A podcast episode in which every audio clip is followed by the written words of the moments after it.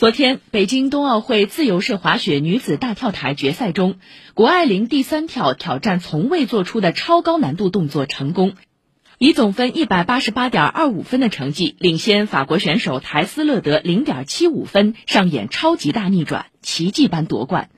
这是自由式滑雪大跳台项目的冬奥会历史首金，也是中国女子雪上项目在冬奥会上获得的首枚金牌。请听报道。准备出发了。第三跳之前，谷爱凌排名第三，落后第一的法国选手五点二五分。如果想拿金牌，第三跳谷爱凌必须拼了。向左偏转，双周偏轴转体一六二零加安全抓板，竟然成功了！高难度的一跳完成之后，谷爱凌自己也难以置信，激动的捂脸尖叫。她说：“这也是她的首次尝试。其实就是上个礼拜在训练，在头脑里想啊，呃，我从来没有在雪上做过，我这个也没有在蹦床上做过，呃，起点我可能做了一两天，所以真的就是一个最后一秒钟的决定。第一轮一四四零先声夺人，第二轮一零八零平稳过渡，确保奖牌，第三轮一六二零完美落地，一举登顶。心理素质过硬，成为谷爱凌夺冠的利器。”平常没做过的高难度动作，竟然在冬奥会赛场一蹴而就。而当九十四点五零分的高分被公布，谷爱凌也喜极而泣，长跪不起。今天是我人生最高兴的一天，最高兴的一秒。我最后一跳，呃，我做了一个从来没有挑战过的动作，呃，历史上没有女孩挑战过的一个动作。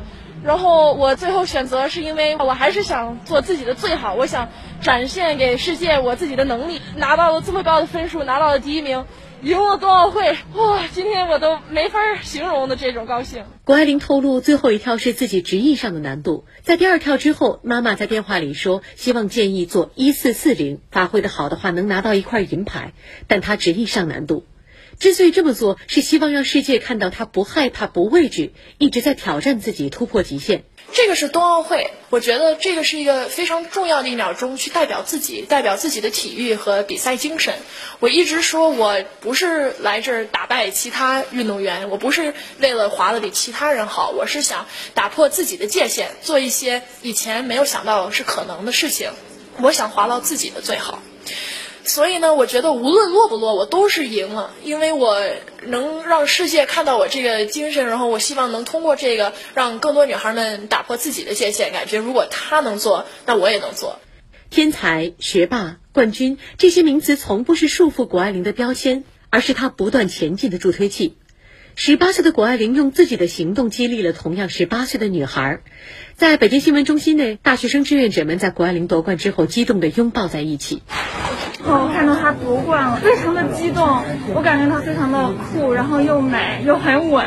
我在北京新闻中心为谷爱凌加油！拿下自己的冬奥会首金之后，谷爱凌还要继续备战 U 型槽和自由式滑雪坡面技巧。